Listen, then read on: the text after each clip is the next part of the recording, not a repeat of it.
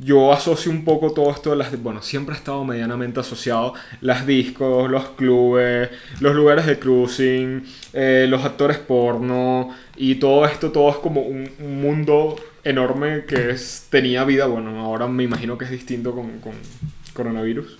Pero yo creo que todo eso estaba muy conectado. También sé que, que las mismas personas que hacían de, de relaciones públicas también era como que toma, para que aguantes. Entonces, un poquito de lo que sea que tenga algún tipo de anfetamina y aguanta toda la noche con eso. Total, total. Y, es como.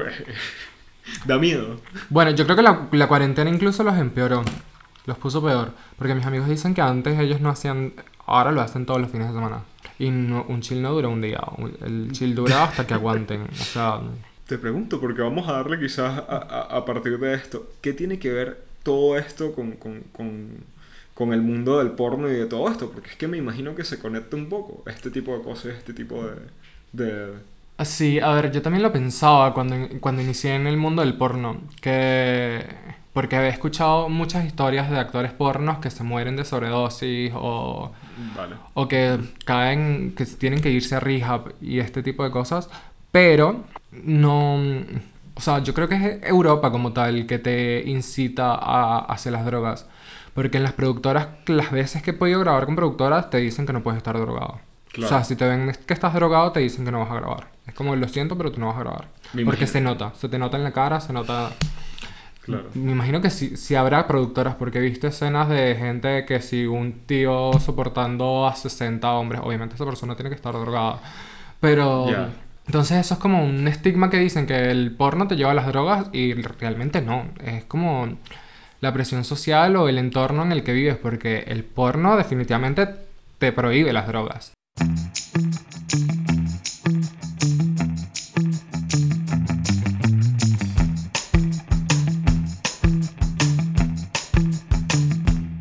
Bienvenidos al episodio número 37 de Gays and the City. Hoy me acompaña Douglas. Arroba múltiples arrobas. Por favor, ayúdame. Sí, sí, sí. Bueno, en mi Instagram es DLS Douglas. Mi Twitter, el personal, es Douglas DLS. Y mi Twitter de OnlyFans, o sea, el Twitter porno, el de mi alter ego, es Douglas Smith X al final. Y próximamente el canal de YouTube, si lo eh, vas a revivir. El canal de YouTube es Douglas DLS. También. Sí. Vale. Quiero recordarles que pueden seguir el podcast en arroba GATC Podcast en Instagram y en Twitter y a mí en arroba Gabetronics. Y hagan todo lo que tengan que hacer, suscribirse a lo que sea, por favor, ayuda. Eh, y comenten, háganme llegar todo lo que piensen de los episodios.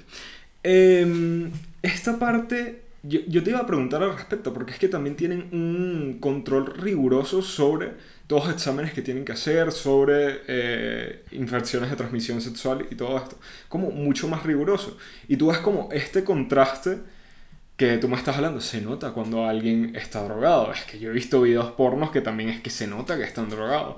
Estas orgías enormes, estos eh, lugares de cruising en los que se pone una persona, es que se nota. Y es que para soportar ese tipo de cosas tienes que estar bajo influencia de algo. Y yo sé, yo he tenido prácticas sexuales en las que estas personas necesitan de algo. Ahora, yo he hecho fisting. Obviamente la mayoría de las personas que están recibiendo fisting, de alguna manera, si lo van a hacer a un nivel más, voy a llamarlo profesional, no sé si es adecuado llamarlo profesional, em, necesitan de una cierta sustancia como para hacer el trabajo más, más, más fácil. Entonces, piensas que, que, también este, porque es que ha, sido como un desligue de lo que significa la pornografía tradicional a el OnlyFans y cómo estas personas han empezado a gestionar sus videos y su cosa y su producción. Es como, a ver, tú has hablado antes de emprendimiento y de todo esto, pero es que también creo que hay consecuencias por el hecho de hacer estos emprendimientos. Ya no hay una estructura que resguarda a las personas que están... ¿Cómo haces para resguardarte teniendo esa falta de estructura de algún, de, algún tipo. Claro, a ver, cuando grabas con productoras, no con todas, algunas te exigen las pruebas y te las hacen ellos mismos, te llevan a un lugar como dos, tres días antes de la, de la escena a hacerte los exámenes con alguien de confianza de ellos. Y eso es para... Sí, igual como que firmas un consentimiento de que en dado caso que llegues a, a, a coger algo, no... La, la productora se, no se hace responsable de eso. Claro. Pero también pasa que, por ejemplo, acá en Europa está la moda de que todos toman PrEP. Claro. Y cuando estás tomando PrEP, también tienes que ir a un, a un control como cada bimensual, hacerte todos los exámenes porque ellos tienen que estar en control a ver si el tratamiento está funcionando, si no tiene efectos secundarios, si realmente no te va, no te, te da VIH porque, mm, porque estás teniendo prácticas sin, sin Sin protección. sin protección. Y eh, entonces, de cierta manera, yo creo que las personas que hacen OnlyFans o que toman PrEP y todo eso son mucho más saludables quizás que una persona que no lo tome. Porque una persona normal, o sea, una persona que no esté en el ámbito, que no tome PrEP, que no... Que sea solo por placer, no por producción. Exacto. eh, quizás se hace unos chequeos una vez al año, cuando mucho, porque yo conozco gente que no se ha hecho chequeos nunca en la vida y es como, como no te vas a hacer chequeos, ¿sabes? Como, A mí eso me causa ansiedad porque yo este año literal llevo dos. y créanme que no he follado lo que he follado en otros años, obviamente. Sí, sí, o sea, y por ejemplo, acá en Madrid hay una, un, una- un centro, el Sandoval, El Sandoval, sí. que es como una, un hospital Es un centro de, de infecciones. Ellos hacen investigación. Eh, Sandoval es como el, el go-to para, el- bueno, voy a decirlo, los maricones de Madrid. Eh, la cosa es, y, y está siendo un problema, de hecho me enteré esta semana, es que Sandoval nada más está admitiendo ahora mismo personas con síntomas. Y eso es Sí. desastroso. Los del COVID. Yo, no solo del COVID, eh, síntomas, porque es que yo sé, yo... yo no, no, a no, ah, eso fue a, a- a raíz del COVID. Ellos em- Claro, ya no te dan sí. cita para los controles, tú tienes que ir y decir, mira, tengo, al- tengo alguna enfermedad para que ellos te hagan todos los exámenes. Yo fui por un susto de algo, no me voy a poner en detalle, a Sandoval y sí tenía síntomas. Eh, al final no pasó nada, no tenía nada. Pero fui y de verdad están muy estrictos y eso está generando problemas. Esta semana fui al, al Cobham para hacerme una prueba y están diciendo que los positivos están... Ellos están detectando muchísimos más positivos que antes porque ya Sandoval... Eso es mm, preocupación. Sí. preocupación Madrid por Sí. este tipo de cosas. Por ejemplo, en mi caso, yo me hago los controles ahí porque mi, mi hospital, el hospital donde me dan el PrEP, eh, como que no, no me hacen los exámenes tan exhaustos. O sea, Exhaustivos, sí. Es como... es- Es muy por encima. En cambio, en el Sandoval te examinan absolutamente todo. Claro, yo, yo también terminé en Sandoval porque es que directamente yo había ido a, a mi médico de cabecera cuando había tenido un susto de clamidia y de verdad se desentendió. Fue una cosa como que, mira, toma, este es el... No me hizo pruebas, no me hizo nada, no me revisó, no, es que no hizo absolutamente nada. Tómate este antibiótico por 14 días. Ni siquiera con bronquitis. A mí me habían mandado 14 días antibióticos. Consulté con un médico venezolano, consulté con las personas que tenían confianza y me dijo, mira, esta persona está loca. no te tomes eso porque es que no, no tiene sentido lo que... Al final, bueno, nosotros tenemos nuestros círculos y conseguí antibiótico que era el más apropiado para eso. Y, y lo, lo tomé al final también. Es que termino en Sandoval por eso, porque fue como que, mira, mi médico de cabecera en mi centro no está funcionando lo suficientemente bien y mira, me voy a otra parte. Mm. Y justamente estas personas como que me encausaron, me pusieron vacunas, sigo con, con, con- colocándome las vacunas que me tocan en Sí. Sandoval. Y es totalmente distinto. Eh, te iba a decir, porque estás tomando PrEP, Sí. ¿Cuáles son? Porque eso también me causa curiosidad. Yo me imagino que no es sencillo también la parte de acceder al PrEP de maneras regulares. Porque es que no a todo el mundo se lo dan. Sí. A ti te lo dan porque, bueno... Porque tengo conductas de riesgo. Exactamente. Yo soy también población de riesgo, pero de alguna manera no entro en, la- en- en- en- en el mismo nicho de población de riesgo que tú, obviamente. Y yo he visto personas, obviamente, si tú estás en esa situación de riesgo, no es la misma que una persona de repente mm, está en Guarrichila. Esa persona que por placer no le van a dar el PrEP. Ujú. Entonces lo terminan consiguiendo por vías que no son las regulares y no tienen estos chequeos y es con, cuando toma sentido lo que estás diciendo. Personas que de repente consumen PrEP y lo hacen por placer, pero los riesgos son mayores. Claro, porque igual, ¿sabes? El PrEP no te protege. únicamente te protege del VIH, Claro. pero existen infinitas otras enfermedades. Sí. Y por eso nosotros vamos constantemente. Y ahora que no te están dando citas en el Sandoval, yo voy cada dos meses y digo, mira, tengo síntomas de algo, aunque no las tenga, porque Claro. ya me corresponden los exámenes, la- la- ¿sabes? El control. Es como, mira, creo que tengo tal cosa. Y obviamente no, es para que me den todos los, los exámenes y ya. Claro. Porque también, o sea, como que solamente te atienden si tienes síntomas, pero tampoco son como... un- No investigan mucho. Tú vas Claro, y dices, sí. mira, tengo síntomas y ellos imaginan que, bueno, este muchacho no va a venir a perder todo el día aquí Claro. por placer. Totalmente. Eso es un problema. es bueno sacar estas cosas porque de verdad es- esto es un, un- centro importante en Madrid para estas cosas que suele, y es que de verdad, o sea, se termina volviendo un chiste. Los de Only Max tienen una camiseta de las que venden de su mercancía que hace referencia a Sandoval, es como que es una institución acá. Em, ¿Qué te iba a decir? Con respecto a producir porno, porque esto es una cosa que, y de hecho le pregunté a otras personas que, que preguntarían estando en mi lugar. Y la gente tiene curiosidad a qué significa el sexo para ti, con todo lo que haces. ¿Qué implica el sexo? A ver, es que también después de a- empezar a hacerlo por necesidad, básicamente, porque yo empecé a usar OnlyFans porque no conseguía trabajo en Chile y me estaba quedando sin dinero, em, ya se convirtió también en un trabajo.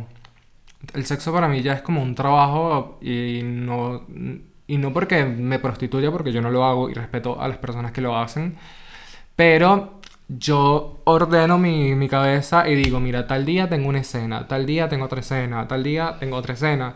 Entonces eso me lleva a preparación, eso me lleva a no comer ciertas cosas el día anterior. Claro.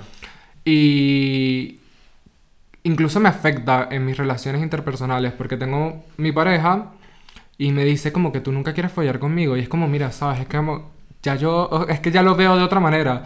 O sea, no puedes Claro. venir a a tratar de sacar que, a que tengamos sexo así de la nada porque mi cabeza ya lo tengo programado, o sea, yo necesito que tú me digas, mira, mañana vamos a follar. y así yo me organizo, o sea, porque yo de verdad tengo demasiadas cosas en la cabeza y es como se me hace súper complicado, es como, mira, no. Claro, pero me imagino que no es la misma programación cuando estás... A ver, está bien, programémonos con tu pareja, vamos a follar, pero no es el mismo tipo de programación que haces cuando vas a hacer una producción. ¿Cuál es la diferencia? Ay, es que yo también soy súper complicado en todo. Yo soy súper complicado, entonces... No, pero está bien. Por ejemplo, el tema de la lavativa, yo la odio, yo odio las lavativas, yo tardo más de una hora haciéndome lavativa. Yo, yo no creo que a nadie le guste. No, pero yo tengo amigos que en 10 minutos ya están listos y es como, como carajo puedes estar listo en 10 minutos? Yo me puedo tardar hasta 2 horas. Y es como, bueno, entonces también le digo a mi pareja como, mira, aprovecha el día que ya haya grabado una escena porque ya voy a estar limpio y ya grabo contigo. Porque también soy súper quisqui- quisquilloso y es como, mira, si no me echo la lavativa no vamos a follar. Claro. Porque... Es que si no estás como... Y es como, "Eh, pero es que soy tu novio, no, no pasa nada. Y es como, "No, pero yo no me siento como, lo siento. Claro. ¿Cómo haces para... O sea, ¿cómo haces con el libido necesario para tener una relación sexual en una producción? Porque es que tú me dices que tienes que programarte. Pero ¿cómo te pones en el momento? O sea, que- porque, a ver, yo, yo asumo que en este sentido no siempre vas a tener ganas y de repente es como una...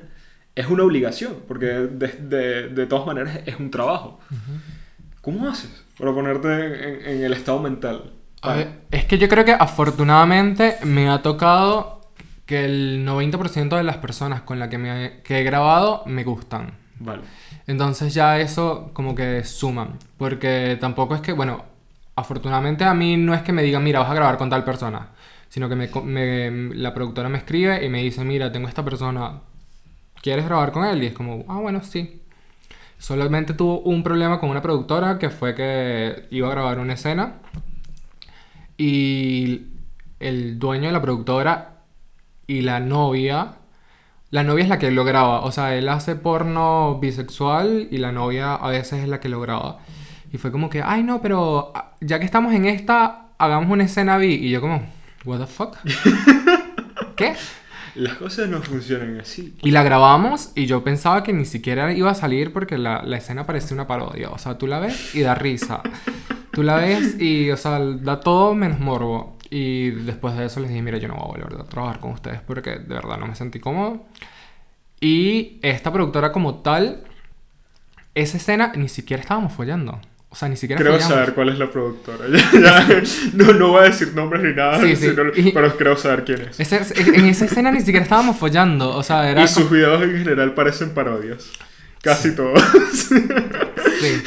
Y lo peor es que ya he grabado tres escenas con, eh, grabé tres escenas con ya ella. sé cuál. Y las otras dos fueron trending topic a nivel mundial en, en Xvideos. Tiene sentido. Y- Y, quiero saber también cuáles son. Y bueno, esa obviamente no, porque de verdad da pena. Yo pensaba que no iba a salir. Y yo ligaba que no iba a salir porque la escena la publicaron como seis meses después que la grabamos. Cuando las otras las publicaban como a la semana. Pero bueno, bueno. no tenemos nada que hacer, vamos a publicar esto. Total, yo creo que fue como que se quedaron sin material y dijeron, bueno, vamos a publicar esto, que es la cosa más cutre que hemos grabado en la vida. Pero es que yo me imagino que si hay gente que está como en el espacio mental de sí, dale, lo que venga. Y ya.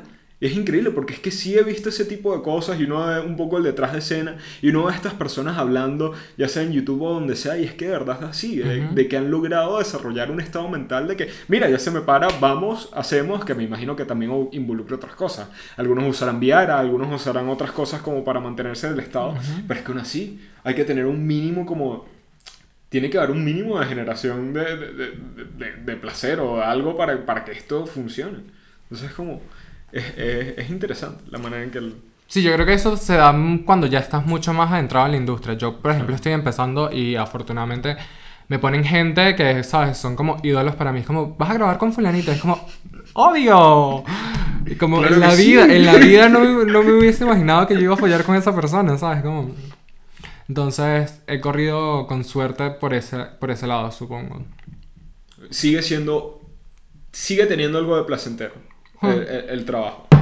Porque ese es- yo, yo creo que es como el Se temor- nota. Sí, yo creo que es, es un poco el, el temor desde afuera, el, el- el sentir como que de verdad yo podría hacer esto con, con- con- con la persona que, que me ponga en, este sentido, bueno, te dejan elegir, etcétera, pero es como que de verdad yo podría hacer eso. Es, es- es complicado porque es que yo, y de hecho ahora ando como en, en una etapa de libido baja, y, y es como que, mira, hay veces que yo quedo para follar por placer con una persona y es que no funciona. Ujú. O sea, imagínate si tuviera que hacer esto por compromiso. Mm, es que a mí me causaría un montón de ansiedad. Ya te digo, a mí me causaría un montón de ansiedad. Eh, ¿Qué es para ti intimidad? Porque ya te pregunté de sexo. ¿Qué es intimidad? Wow, es como eso es abrirte de una manera que quizás no sé, no puedo explicar con palabras con otra persona. ¿Qué es? mm, explícalo quizás en una situación. ¿Cuál es una, una situación de intimidad con una persona?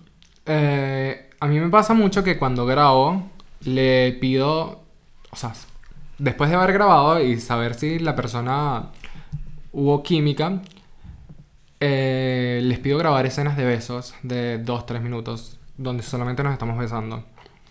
Y eso a mí me ha funcionado muchísimo. Porque la gente lo ve como demasiado real. O sea, cuando se nota que la persona me gusta, lo beso de tal manera que, que es como... Pero eso es después de la escena. Sí, lo grabo, lo grabo después. Después de que ya habíamos terminado la escena, les pido, mira, ¿será que podemos grabar una escena solamente besándonos? Y todos se quedan como, ¿en serio? Y eso es súper íntimo, ¿sabes? Porque es como, si ves la escena follando y ves la escena de los besos, son como dos personas diferentes. O sea, esto no lo esperaba, porque esperaba que me dijeras cuando preguntara intimidad, bueno, ya más en, en tu vida personal y follando en tu Mm. vida personal. Pero esto tiene algo de sentido porque es, es eso de que no puedes desconectar del todo este acto, así sea por, por compromiso, de, de la parte de intimidad. O sea, el hecho de que, mira, aun cuando eh, estoy haciendo esto, porque de repente es un negocio, necesito que eso esté presente. Y, y el hecho de que digas, bueno, al final es como que, bueno, quizás esta es la parte de la transacción que necesito para mí mismo. Y, también y también creo que en, en mi caso se nota cuando alguien me gusta o me atrae mucho, tiendo a ser un poco cariñoso. Y entonces hay escenas donde, no sé, el tío me puede estar destrozando y yo lo veo de cierta manera o le acaricio la cara de cierta manera y eso es súper, súper íntimo porque es como, sabes, no sé. Yo soy muy extraño en línea general. A mí no me parece extraño, porque es que es más bien el, el- lo opuesto. O sea, es como que es acercar la parte más real y lo que todos pensamos cuando pensamos en sexo, de la parte que simplemente parece una transacción.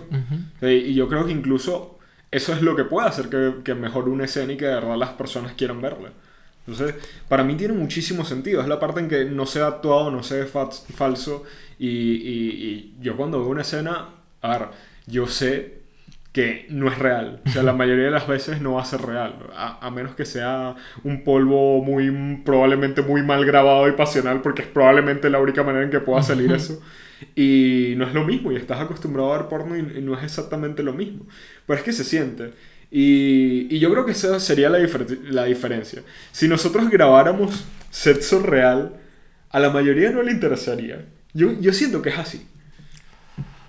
No sé, porque, por ejemplo, para mi OnlyFans, que ya eso es otra, o sea, no es como tal Es trabajar con una productora, eh, son escenas de sexo real, o sea, yo trato de que sean lo más natural posible y creo que por eso es que a la gente le gusta y se queda en mi OnlyFans. Yo, yo lo digo por el sentido de que quizás en esos momentos donde hay verdadera intimidad, de verdad, cuando todo es como que es difícil capturar eso. Y, y es como que, yo no sé, porque es que me imagino grabando mientras follo y de repente lo que quiero hacer no es lo que se ve estéticamente mejor. Sí. O sea, y, y eso sería lo interesante, porque es que realmente si yo veo porno de repente yo no quisiera verme en esa situación. Porque es que, eh, a ver, yo, yo lo que veo cuando veo porno es como que es un coñazo tener la pierna así puesta para que se vea lo que están haciendo y desearía estar más cómodo para estar disfrutándolo más, pero no puedo. Total. Entonces, es un poco eso, o sea, los ángulos se pierden. Sí me dio hace unos meses, Gabriel necesitaba afecto y, y queriendo buscar novio, eh, voy a buscar porno romántico. Y son esas películas de 60 minutos. Bueno, cuando se empiecen a filtrar las mías de OnlyFans, que ya probablemente ya pase pronto, vas a ver mucho porno romántico. Ah, bueno, pero genial tener esa clase de contenido. ¿Qué oportunidades te ha traído? Y voy a decirlo en general, ya, ya la parte de, de OnlyFans y, y hacer porno. Porque yo creo que también el hecho de OnlyFans es lo que te hizo hacer porno. Pero, Sí. ¿qué, qué, qué oportunidades? A ver, em, la gente dice que hacer porno te cierra las puertas, que el- nadie te va a tomar en serio. Y yo creo que eso va netamente ligado a la manera en la que tú te manejes como producto, porque al empezar a hacer porno, lastimosamente te conviertes en un producto. Mm. Dejas de ser un humano a- y te conviertes en el fetiche de la gente, o sea, el- aquello que la gente ve y dicen, porque a mí también me pasó, por ejemplo, con mi ex. ¿Qué pasó con tu ex? que me decía, em, es que lo que ve- es- eres, eres en tus videos no eres tú en persona. Era como que, ¿cómo es posible que a ti ni siquiera te guste follar conmigo cuando en tus escenas eres la cosa, que eres casi la más perra de todas? Y es como que, y que bueno, es que es un personaje también, pero eso, la gente te empieza a ver, a idealizar de una manera y después cuando te conocen es como, ay, no eres lo que esperaba, ¿sabes? Yo pensaba que ibas a ser mucho peor. ¿Cuál es el producto que quiere ver la gente? Pues depende. quieren com- ver como fantasías a través de ti. O sea, como que hay. Por eso también funciona tanto el, el porno especializado en fetiches. Porque, Los nichos de OnlyFans con cierto tipo de fetiches, sí, lo he visto. Es súper curioso. porque sí, quizás la gente no se atreve a hablar de eso en voz alta y prefiere consumir ese tipo de contenido. Pero entonces, volviendo a lo de qué oportunidades me ha traído, pues la oportunidad de darme a conocer en un mundo tan difícil acá, que incluso ¿Acá qué es? acá en España, porque yo llegué acá, o sea, yo llegué a, esta a Madrid y yo tenía 8000 seguidores en Twitter. No voy a decir mi cantidad porque lastimosa, menos que eso. Y ahora, un año después, hoy llegué a 90.000. Y es eso, ¿sabes? 90.000 en la cuenta. En la cuenta Sí. del porno, exactamente. Y gracias a esto me han ofrecido otras cosas, como mira, queremos que salgas en un cortometraje. Mira, queremos... Me dijeron también una cosa súper loca, que es como queremos que saques un tema musical, porque a la gente en Madrid le encanta la, la música de petardeo. Y me lo pensé muchísimo y, Allen. y, y me lo pensé muchísimo y fue como que, bueno, vamos a hacerlo, ¿sabes? Es como que, bueno, estoy esperando un poco, ya me metí en clase de canto, ya estoy trabajando con un equipo, porque si lo voy a hacer, lo voy a hacer bien. Claro. Y entonces son eso, son oportunidades que te dan para que no sea simplemente la, la estrella porno, sino que te ramifiques en otras Sí. cosas, que la gente pueda ver que eres, sí. que eres bueno actuando, no de manera pornográfica, que también puedes ser cantante o bueno, un producto un poco para un nicho de, de Madrid, de Madrid o de España en general que le gusta ese tipo de música de petardeo. Y también puedes sacar esto, lo de tu propia, tu propia marca, que si de estampados o, o las Bueno. cosas estas que les hacen las réplicas de los penes. O sea, todavía a mí no me han dado, no me han dicho para hacer eso, pero es como, Es ¿sabes? genial. Y dar los derechos para eso también es genial. A mí me encanta lo que hace Matthew Camp.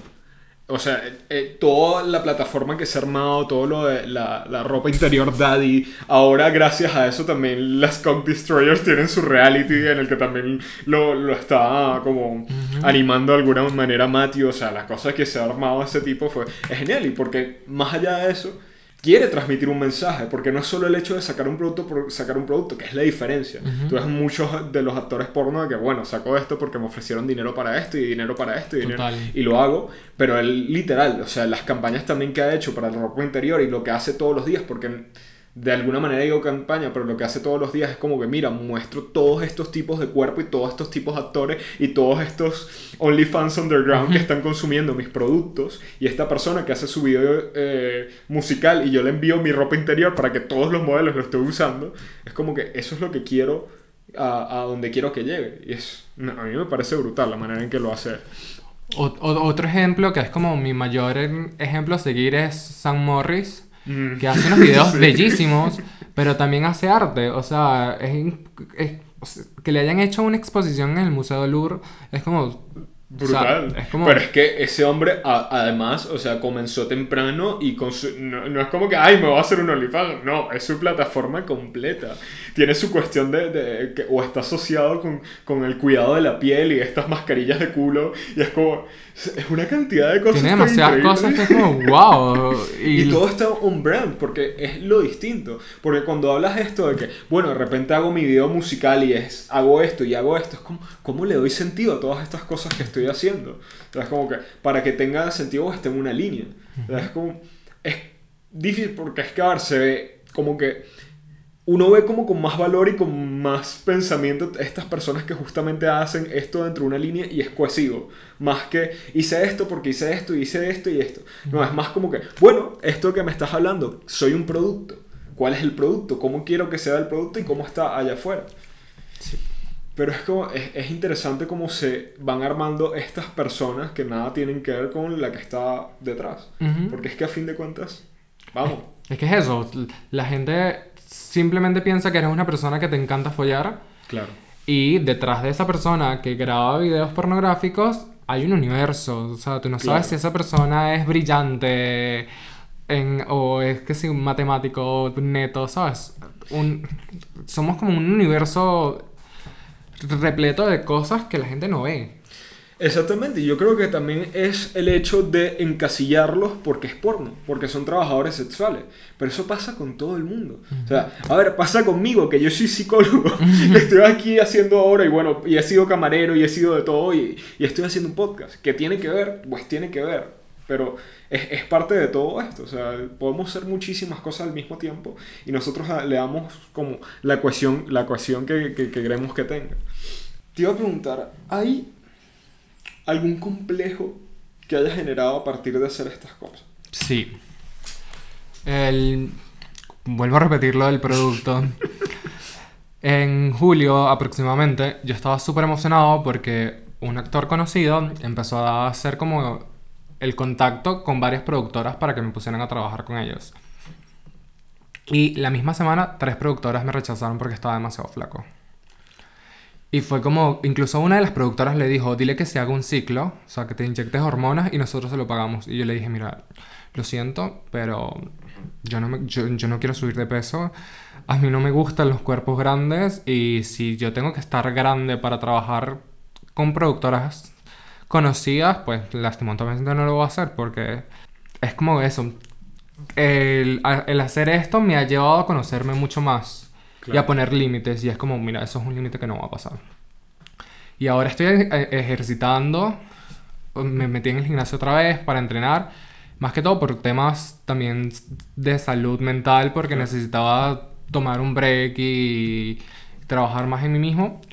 Pero sé que no voy a ponerme gigante porque no es lo que quiero, no es el tipo de cuerpo que me gusta. Pero sí, ¿sabes? Como que, ah, no, la productora quiere que esté mucho más grande, la productora quiere que esté mucho más rayado, la productora es como, ya también te deshumanizan de cierta manera, es como, mira, Totalmente. Eh, quiero una persona que sea así, y si no cumples con esos estándares, es como, mira, no me sirves. Da miedo, porque es que te pones a pensar en la cantidad de personas que simplemente han dicho sí. Porque es que tiene que ser una cantidad enorme de personas que hayan dicho sí, sobre todo en el pasado. O sea, sobre todo porque es una industria que lleva funcionando desde, bueno, vamos, desde que se puede hacer audiovisual y probablemente nada más en audio. Y, y es complicado. O sea, ¿cómo le puedes joder la vida a una persona que, bueno, comienza con estas cosas, empieza a tener problemas de salud y simplemente no te haces responsable? Porque a fin de cuentas es una decisión tuya. Y, y es complicado. Y eso yo creo que también uno de los beneficios que hayan salido de todas estas plataformas que te permiten como vamos a decirlo, ser tu propio jefe, ser lo que sea, es que tú manejas el contenido y tú vas a una audiencia que sabes que la, la, que le va a interesar, porque tú simplemente le puedes decir, mira, no me da la gana de subir de peso, porque ya tengo una audiencia que funciona y a la que le gusto y yo estoy haciendo esto. no hay razón por la que yo cambie mi cuerpo para, hacer esto. Para encajar, para grabar una escena contigo y aparte los pagos tampoco es que sean tan significativos como para que tú digas vale la pena esto, porque no, la gente también piensa que eh, las productoras pagan muchísimo y las productoras pagan tres lochas, ¿sabes? Las productoras no pagan, a menos que tengas un, un contrato de exclusividad con una productora, que te amarre por tres años, que no puedas grabar con ninguna otra productora, esos son los contratos que valen la pena. Pero cuando te llaman para grabar una escena, no te pagan nada. O sea, los pagos son, te, lo dicen y es como, ¿es en serio que tú cobraste eso? A mí me da risa porque usualmente cuando salen esos números la gente se queda como que, de verdad esto vale la pena y es como que esto es lo que llevan cobrando toda la vida es como que es eso lo que pagan y quizás estaban pagando menos una, una persona una vez me contó sobre su experiencia con cuando Cocky Boys lo, lo contactó y era una cosa como que bueno tengo control absoluto de tu vida tu imagen y de absolutamente todo porque yo controlo cómo te vas a ver en redes sociales, yo controlo absolutamente todo lo que vas a hacer y tú no puedes tomarlo ni aquí, ni aquí, ni aquí, ni acá. Eso también yo creo que esto ha sido un golpe para las productoras y darse cuenta de que no, estás tratando con personas y estas personas van a hacer dinero independientemente de lo que tú hagas. Tienes que ofrecer algo, bueno, es que me imagino que es eso, o sea, la disponibilidad, la competencia que hacen estas pequeñas plataformas, pequeñas plataformas que se hmm. juntan y crean un monstruo enorme. Y, es eso, o sea, yo creo que ha sido algo súper positivo en ese sentido, de, un poco humanizar a las personas que están detrás de cámara. No sé, yo lo, yo lo digo viéndolo desde afuera, pero me imagino que eso también es lo que está pasando. Eh, ¿Hay algo que quieras decir, algo que quieras expresar de, de, de, todo esto? ¿Que quieres que sepan las personas de ti? Sí, bueno, eh, porque últimamente me han llegado como comentarios de gente que me dice como, ay, eres como mi ejemplo a seguir y es como, ¿sabes? sí, es como, todavía no me creo ese tipo de comentarios, es como hacer mucho ruido en mi cabeza. Claro. Pero también es como que, ay, yo quiero hacer porno porque me encanta, porque me encanta tener sexo. Y es como, mira, no, detrás de esta industria hay muchas cosas que no se cuentan. Como el hecho de que te vean como, como un objeto. Que no todas las productoras, porque, o sea, afortunadamente las productoras con las que yo he trabajado, excepto por el, el incidente ese de grabar una escena vi cuando no habíamos acordado de eso, me han tratado súper bien y siempre están pendientes de mí. Pero mm, hay productoras que no, que no, no tienen eso. Y, que también los pagos no son como la gente piensa. Es como, mira, no, de verdad, tú ganas mucho más haciendo cualquier otra cosa. Solo que, claro, esto te da renombre, Claro. tus videos se filtran y todo el mundo empieza, bueno, todo el mundo no, la población gay que ve porno sabe quién eres. ¿sabes? A mí me parece súper loco que yo vaya por la calle y es como, ay, tú eres Douglas. O cuando me voy de fiesta, mm, es como que, ay, mira, este es el actor porno. Es como, hola, sí, soy yo. Yo creo que un poco la, mor- la moraleja de todo esto es que por todo lo que me has dicho, si de verdad disfrutas el sexo, ¿para qué quieres hacer porno? es que te lo vas a cagar. Total, vas a, em- vas a empezar a verlo como un trabajo, como hago yo, y es como, ¿sabes? Ya. An- Antes a mí me gustaba follar mucho más de lo que follo ahora. O sea, hay semanas en las que en- en- ni, siquiera- ni se me ocurre follar, porque es como, mira, ya tengo Sí, el, el cronograma y es como, mira, la semana que viene me tengo que hacer cuatro lavativas, es mejor que esta semana no me la haga ninguna porque... ¿Por qué no? ¿sabes? Aprecio mi colon. Total. Y entonces, sí, o sea, supongo que no a todo el mundo le pasa esto como a mí que me programé de esta manera, pero sí, al empezar a hacerlo de manera Continúa. continua, ya empiezas a, a perderle la ilusión que tenía antes. Como, A mí me da risa porque con respecto a eso, yo hace poco, ahora tengo mi cuenta porno aparte en Twitter porque es que verdad, yo, yo cuando estoy en mi cuenta normal prefiero alejar todo, todo eso y es como que cuando lo voy a utilizar lo utilizo, tengo otra Ujú. cuenta. Eh, yo sigo a Drew Dixon, este, y desde que salieron los flits, las historias, mm, Dios mío, y es, y es como que, ¿cómo hace ese hombre? Es que tiene un libido de que es que ya, y busco, y todos los días, y publica todos los días, y edita todas las noches. Es como que, de verdad, habrá gente que de verdad lo disfruta a ese nivel. Es como que no le importa ya simplemente hacerlo por hacer. Yo he conocido personas así. Sí, Que sí. directamente no le importa la persona, no le importa la imagen, no le importa cómo se ve. Es un Son- dildo... a- Necesitan a- a- ponerle un dildo junto con pegado a una persona. Eso es lo que es como que wow, existen estas personas, pero es que yo creo que la mayoría de las personas terminan siendo como tú. Es como que mira, mm, esto es lo que es, esta es la parte del negocio y así es como se. Y nada, creo que es una perspectiva súper importante y que la mayoría de las personas deben saber y que consuman con responsabilidad lo que están consumiendo. Investiguen, productoras, y vean quiénes están maltratando a los actores. Sí, es como la industria del K-pop que los esclavizan. Bueno, las, las, las industrias del porno también, porque te pagan nada.